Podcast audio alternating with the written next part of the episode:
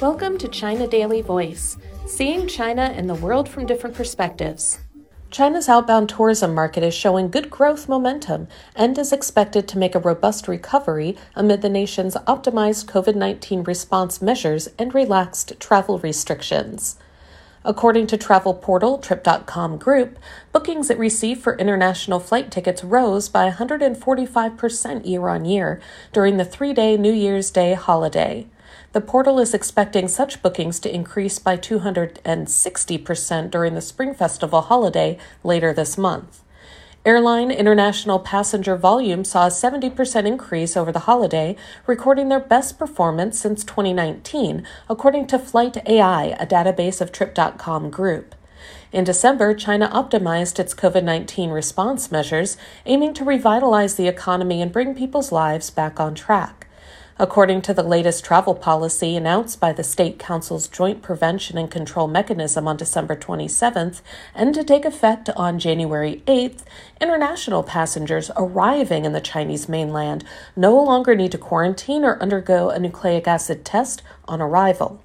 Responding to the adjustments, the National Immigration Administration released a notice on December 27th saying it will resume services of approving passport applications and tourism and business permits for the Hong Kong and Macau Special Administrative Regions on January 8th.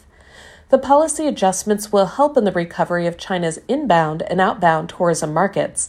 My company hopes to benefit from the new policy adjustments, says Su Xiaolei, Chief Branding Officer of China Youth Travel Service, a travel portal headquartered in Beijing.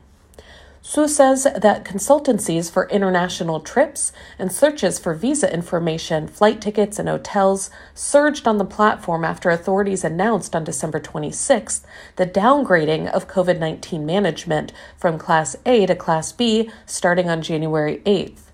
Searches for visa information increased fivefold on the platform that day. Our users showed a higher preference for overseas destinations, he added.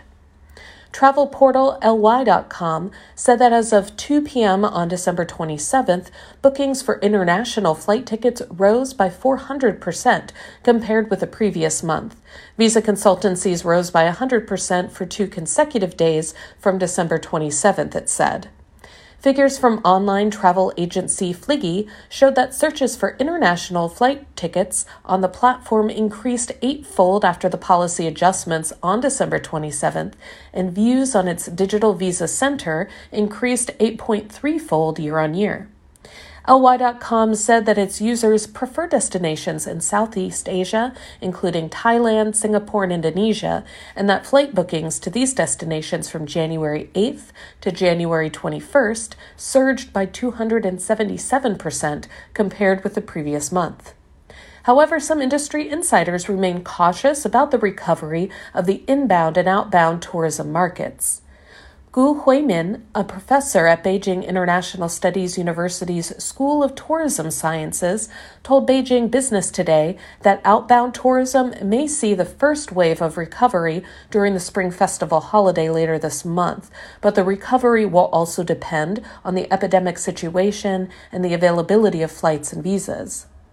Travel portal Fliggy pointed out that while China has optimized its COVID 19 policies and relaxed entry restrictions, some countries and regions still require travelers from China to take a nucleic acid test on arrival. For example, the United States announced last week that all travelers age 2 and older must have a negative nucleic acid test result 48 hours before departure from the Chinese mainland, Hong Kong, or Macau.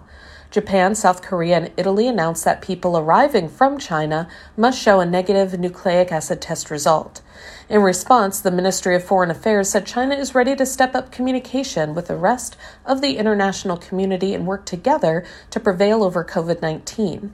It said it does not believe that the entry restrictions some countries have imposed on travelers from China are based on science.